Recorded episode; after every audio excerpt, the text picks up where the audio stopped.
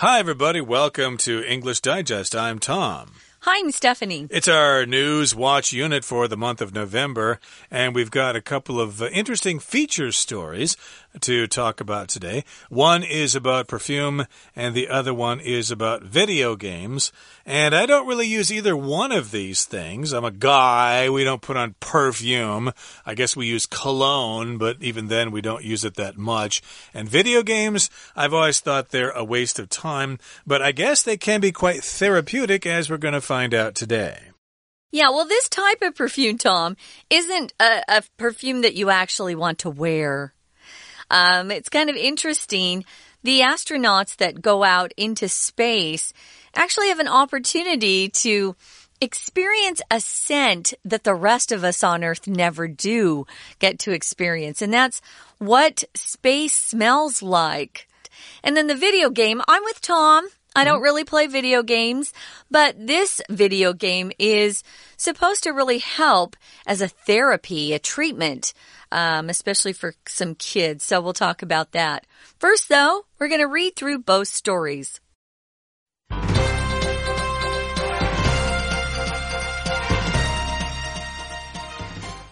Eau de Space, a perfume that's out of this world. It's impossible to smell outer space. Or is it? While nobody is suggesting astronauts would actually crack open their spacesuits to get a whiff of the vacuum of space, some astronauts have mentioned a scent on their suits after returning from spacewalks. The U.S.'s National Aeronautics and Space Administration asked a chemist to recreate the smell in 2008. They wanted to make astronaut training as realistic as possible in order to reduce the number of surprises for astronauts. After all, in space, reacting badly to a surprise or emergency could be fatal. So, what does space smell like? Some common scents described by astronauts are nuts, gunpowder, and burning metal.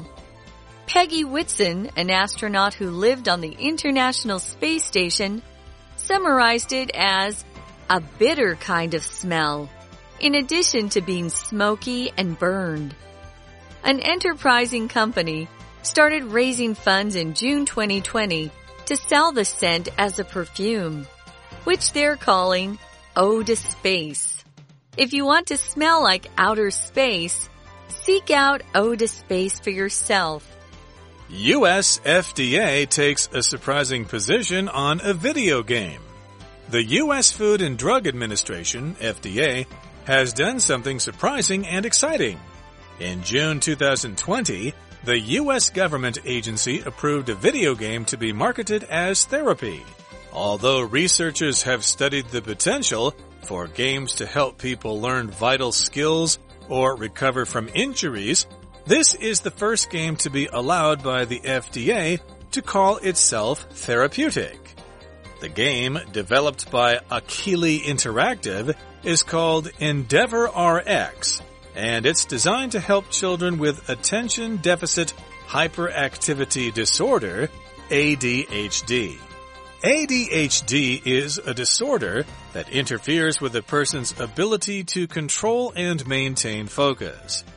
Current treatments include medicine and help from therapists. Endeavor RX is intended to help children train themselves to increase the amount of time they can keep focused on a task, even if they have multiple distractions. Akili Interactive conducted several studies involving more than 600 children between 8 and 12 years old. Though independent studies must also be carried out, there is room for cautious optimism about this development in the field of digital therapy. Okay, guys, Eau de Space. Uh, when you see this word EAU, you know it's French. It just means scent. So, scent of something, a scent of space, ooh, a perfume. Uh, for the ladies out there, especially, if you ever go to the cosmetics counter um, and are looking at perfume, many of the perfume bottles will have that word E A U. Uh, oh, uh, so in French, it's a scent or perfume. So if you want to smell like space, uh, here's your chance. They're actually working on this particular scent and uh, plan to sell it as a perfume. Um, it's not really my kind of scent, but I'm sure somebody out there will want to buy it, right, Tom? uh, possibly. Like I said, I don't really use perfume myself. Uh, I have in the past when I thought the clothes that I was going to wear for the day uh, kind of smelled because of mold or something like that. Then I would spray perfume in the air and then I'd walk through that perfume. Not not cologne because women wear perfume, but guys we say cologne. Uh, that's true, but I've never purchased any cologne really? in my life. Wow. The only kind of stuff we have at my house is perfume wow. that my wife sometimes wears. Mm -hmm. And so that was the only thing I had a couple of times when my clothes didn't smell so good. So I actually used perfume. But uh, yeah, for the most part, I would not wear perfume. But yeah, Eau de Space, a perfume that's out of this world. Yeah, they use that word eau a lot when they describe perfume uh, from France or eau de cologne, or de, eau de toilette, or something like toilette. that. And uh, yeah. it's impossible to smell outer space. Okay, so we're talking about uh, a perfume uh, from space here, but you can't really smell outer space or is it possible to smell outer space? Well, that's a question maybe some of you can answer for us. Hmm. While nobody is suggesting astronauts would actually crack open their spacesuits to get a whiff of the vacuum of space, some astronauts have mentioned a scent on their suits after returning from spacewalks. So, yeah, you just can't go out into the vacuum of space and try to take a breath of air. There's no air out there. Uh, if you do expose your face to uh, outer space, I think you can survive for a little while, but probably not too long. It's a very dangerous thing to do. So, yeah, we're not suggesting that astronauts actually do that. Uh, no one is suggesting, no one is making this suggestion or trying to tell us that that's that's what they should do. An astronaut, of course, is a person who uh, works and lives in space. There, uh, we've got astronauts, and if they're from Russia, they're cosmonauts, and if they're from China, they're taikonauts. But uh, we say astronauts, and yet you don't want to crack open your spacesuit. So we've got this uh, phrase here to crack open which means to open something and then it will have this crack sound as it opens crack open a nut. Uh, when you are opening a shell of a nut that's really hard, we'll often say they're going, uh, we're cracking open the shell, cracking open the nut. So they crack open their spacesuits. You definitely don't want to do that. I think those spacesuits uh, are protecting their bodies. It also, um, the suit includes the oxygen that they need to breathe. You know that in space there is no oxygen for them to breathe. So if you crack open your spacesuit, you likely would die. Now, whiff is another word we use when we're talking about smelling something or a particular scent or odor.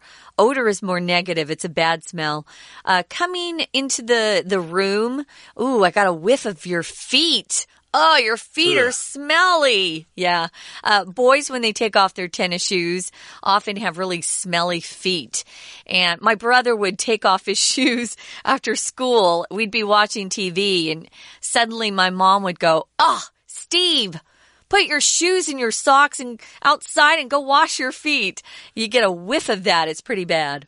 Yeah, that reminds me of my first uh, roommate in college. uh, when he took his socks off, the uh, the room just reeked. I got a whiff of his uh, smelly feet here, but yeah, we're not suggesting that astronauts crack open their spacesuits to get a whiff of the vacuum of space. Mm. But uh, some astronauts have mentioned a scent on their suits, a smell on their suits after returning from spacewalks, say outside the International Space Station or wherever. We've also got the word vacuum here. Uh, that's what you do to your carpet. Uh, maybe once a week you vacuum the carpet. But vacuum technically refers to an area that has no air. There's nothing there. So, yes, the vacuum of space refers to space because there's no air out there. So, yeah, if you uh, opened up your spacesuit, you would probably suffocate pretty quickly because there's no air out there. It's a vacuum. And uh, however, though, after they go out and uh, do stuff in space, they return to the spaceship. Uh, they close the airlock and they re they repressurize the cabin, and then they remove their spacesuits, and then they have this smell. Oh, I can smell something. It seems like uh, uh, the smell from space outside kind of stuck to our spacesuits here. Yeah, I'm sure that that's uh, what goes on. So we've got NASA. Um, NASA is the U.S.'s uh, Aeronautics and Space Administration. Um, this is the full name, guys National Aeronautics and Space Administration. But most people just refer to this group as NASA. Um, you can see that NASA, the acronym in parentheses.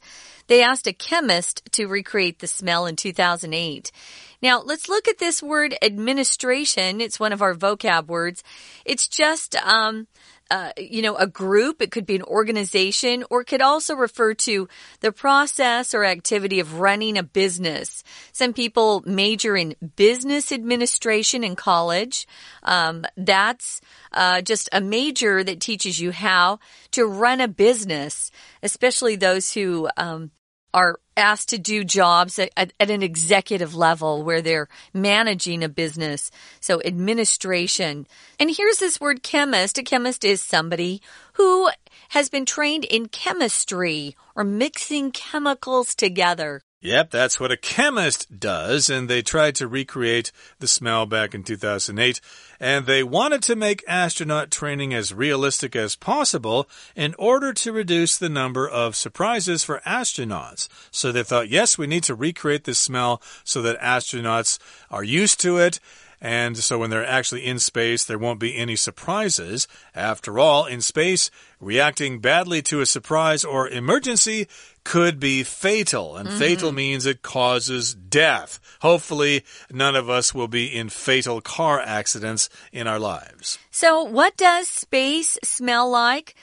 Big question I'd like to know. Well, some common scents or smells described by astronauts are these things. Oh, it kind of smells like nuts maybe some gunpowder, burning metal.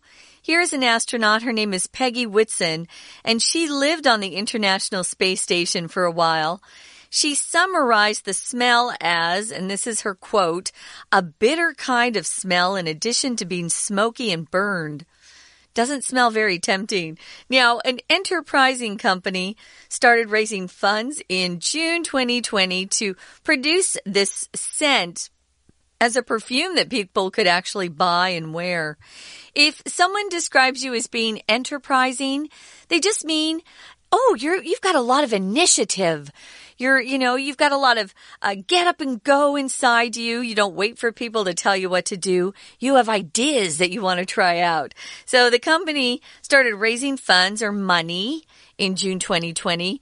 They wanted to raise some money so they could produce this smell and start selling it. And they wanted to call it Eau de Space, which is hilarious. So if you want to smell like outer space yourself, well, seek out Eau de Space for yourself. And who knows if you wear this perfume and you smell like space, you might attract uh, intelligent people. They might think, hey, you know, if you have that kind of smell on you, that means you like science. I like you. Let's get together. Let's get married and live happily ever after. Who knows? It may attract the opposite sex. Okay, you might also attract aliens. Think uh, about true. that. Watch out for them. I guess they say that aliens are real now, but that's a subject for another day. Uh, we'll return in just a couple of seconds and we'll talk about a new video game out there that the FDA seems to approve of. 听众朋友，大家好，欢迎收听今天的 English Digest。我们今天要看两篇新闻。第一篇新闻是有关于太空味的特制香水。 不过，我们真的能够闻到太空的味道吗？虽然呐，没有人说太空人会真的去打开太空装闻太空的香气，但是很多太空人呐，他们从太空漫步回来之后，就会提到身上有一种味道。那么这句话出现在第一段的第二句当中，我们要特别注意第一个单字叫做。While while 在英文当中，当然它可以有表示时间 when 的意思，可是它还有另外一个功能，就可以表示让步，也就是 although 虽然的意思。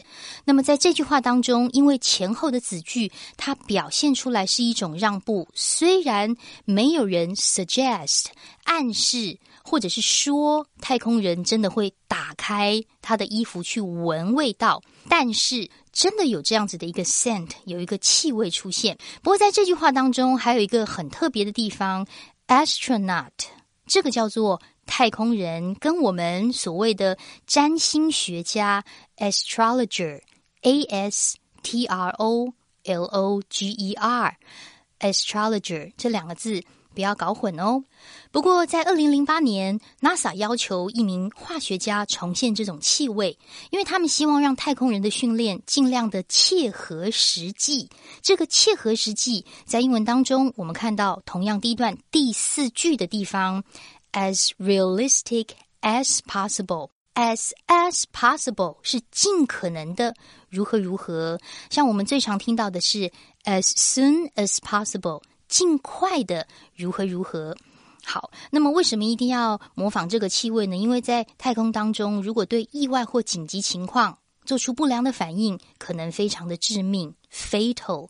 在第一段最后一句最后一个字的 “fatal”（f a t a l），致命或者是非常严重。所以如果犯了很严重的错误，可以说 “make a fatal mistake”。好，那么到底太空？的味道像是什么呢？可能是像坚果啦、火药啦，或者是燃烧的金属。在第二段第二句当中，我们看到 some common sense，后面接着 described 这个地方可以左挂号，因为它是一个关系子句的简化。那么右挂号挂在后面第三个字 astronaut 中间 that are。关系词还有 be 动词省略掉了。而住在太空站的一个太空人 Peggy Whitson，他还说，除了一种烟雾烧焦的味道，还有一种苦味。而有一家有创新精神的公司，从二零二零年六月就开始募资资金，来售出这种味道的香水。We're going to take a quick break. Stay tuned. We'll be right back.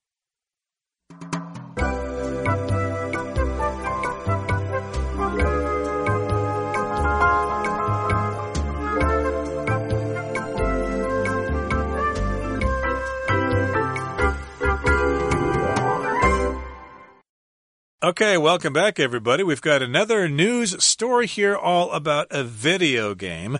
Y'all know what video games are. You're probably playing one right now on your phone, and you're not supposed to be. You're oh. supposed to be listening to our lesson here. But uh, we've got a video game that might actually be good for you. The U.S. Food and Drug Administration, or FDA for short, has done something surprising and exciting. In June 2020, the U.S. government agency approved a video game to be marketed as therapy. Now, government agencies or government departments don't usually approve of video games. They're kind of neutral about video games. They probably don't care one way or another about video games. But here they're approving one and they're marketing it as therapy. It can actually be beneficial to someone who has some sort of problem. Oh, that's nice, huh? I bet our listeners are happy. Uh, it can be marketed or used as therapy, some sort of treatment for whatever condition or disease someone's uh, fighting or uh, trying to work through. Although researchers have studied the potential for games to help people learn vital skills or essential skills, or even recover from injuries, this is the first game to be allowed by the FDA to call itself therapeutic. If something describes itself as being therapeutic, it just means it can be used to try to heal some sort of disease or condition. So that's a big deal. Now, if something or someone has potential, it just means they show that they have some sort of capacity to develop into something in the future.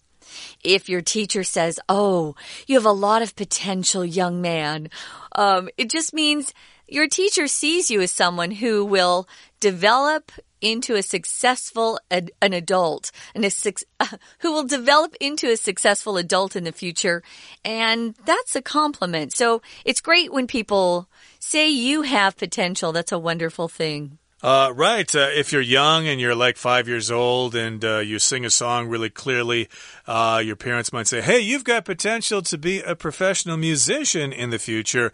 We better start taking lessons right now. So, yeah, they're studying the potential or the future possibility of games being able to help people learn vital skills or to recover from injuries. And this is the first game to be allowed by the FDA to call itself therapeutic. So it could actually help people out there. And the game developed by Akili Interactive, I guess that's the name of some sort of game company. It's called Endeavor RX. Uh, look it up. There are probably uh, videos on the internet about this game, and it's designed to help children with attention deficit hyperactivity disorder, or ADHD for short. You probably heard of that before. Uh, disorder is just some kind of uh, problem that you might have uh, in your mind or with your body or something like that. There are various uh, diseases that have this uh, this name of something disorder or disease or syndrome or something. They're all words we use to describe uh, problems that people have. That's right. So ADHD is a disorder that interferes with a person's ability to control and maintain focus. So it's really hard for people with this particular disorder to focus in on something. I have someone in my family that has this. Now, if if you use this verb phrase interfere with, it just means something is preventing something from continu being continued or even being carried out. Maybe you're trying to study and uh, your roommate has uh, their music up really loud. Wow, it's interfering with your ability to study for a test. So this disorder interferes with a person's um, ability to even focus on something. Current treatments include medicine. You could take a pill, or sometimes uh, people with ADHD go and talk to a therapist uh, who can help them as well. So Endeavor RX is the name of the video game. Help children train themselves to increase the amount of time they can keep focused on a task. So instead of maybe being able to focus for two minutes, they keep trying to increase that time so that they can focus for longer amounts of time so that they um, are more successful in life, even if they have multiple distractions. So the video game helps them focus, but it also gives them these distractions that they have to overcome. Gee, I'd like to try this myself. I know I have difficulty focusing on things mm -hmm. sometimes. I think all of us do. People with ADHD probably have a really bad time focusing on things, but uh, this is designed to help them keep focused on something even with lots of distractions. We've got lots of distractions in our lives when we're trying to do something. The phone rings, we hear a message coming in on our phone, our kids are yelling at us, the dog is barking, the birds are chirping, there's an earthquake, there's a flood outside, there's news reports on TV about the election being uh, being a fraud or something like that. So yes, those are all distractions. And here the company Akili Interactive conducted several studies involving more than 600 children between 8 and 12 years old. So yeah, they did some research here involving lots of kids, 600 of them between the ages of 8 and 12 and though independent studies must also be carried out, there is room for cautious optimism about this development in the field of digital therapy. So, yeah, they did their own research, but we need some independent research or independent studies to confirm their findings. But still, there is room. We can consider having some cautious optimism. Optimism just means we're feeling uh, good about something that's going to happen in the future, but we're cautious. We're careful. We don't want to get too excited. Yeah. Um, a lot of times, if a company does its own research, uh, you can't trust it like you can if the research comes from an independent group. A group that isn't being paid by the company to do the research is even better. So, yeah, there's room for cautious optimism. You'll often see those two words together. Or, I'm cautiously optimistic, you'll hear people say. You want to be optimistic, hopeful, but you're not quite sure if things are going to work out. So you're cautious about it. You're not going to just, you know, jump into it and say, oh, yeah, it's going to be great. You're going to wait for some evidence, for some proof. But we hope this uh, works out for a lot of these kids with ADHD. Now, guys, we're going to listen one more time to our Chinese teacher, and then we'll be back to wrap it up. 接下来我们看到这篇新闻是有关于电玩对于一种过动症的新疗法。最近 FDA 做出了让人很惊讶并且很振奋的事情，因为在二零二零年六月，美国政府机构批准了一款电玩作为疗法来行销。那么我们在第一段的第二句最后一个字看到 therapy，T H E。R A P Y therapy 这个字会贯穿整个文章，因为后面呢，我们看到的是研究人员研究了游戏，通常是帮助大家可以学习重要技能，或者从伤害当中恢复潜力。但是这个游戏是第一个 FDA 允许称为有治疗性的游戏，所以在接下来的第三句当中的最后一个字 therapeutic。这个形容词就是刚才我们说 therapy 治疗法的形容词，而这个游戏是由 Achilles Internet 这个公司开发，那它被设计是来帮助患有注意力不足过动症，也就是我们常说的 ADHD。这些孩童，那么 ADHD 到底是什么样的一种疾病呢？这种疾病啊，其实是一种失调、失序，所以其实，在第一段的最后一个字当中，就有点出 disorder，D I S O R D E R。那么第二段的第一句也针对这个 disorder 这样子的疾病来做深入的解释。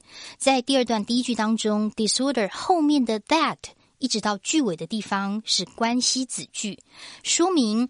ADHD 是一种会干扰一个人控制、保持专注的能力的这种疾病。那么，当然，目前有一些疗法，包括 medicine 药物，或者是治疗师。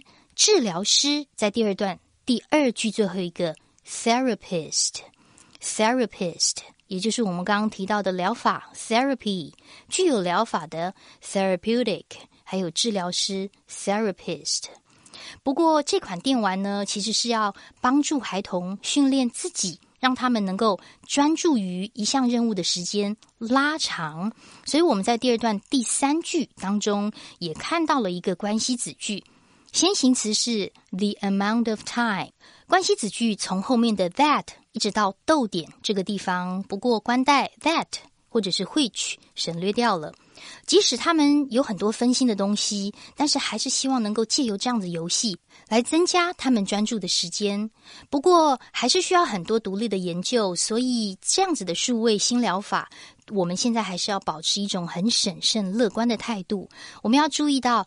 第二段最后面这句当中的 cautious optimism，它特别在英文当中指的是谨慎乐观的态度。这就是我们今天的 News Watch 有关于太空味的特制香水，还有过动症的新疗法，某一款新的电玩哦。以上是我们的今天的课程。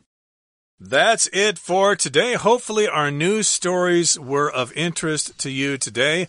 uh, about the video game and about the space perfume. Gee, I'd like to try them both. It uh, does sound interesting. From all of us here at English Digest, I'm Tom. I'm Stephanie. Goodbye. Bye.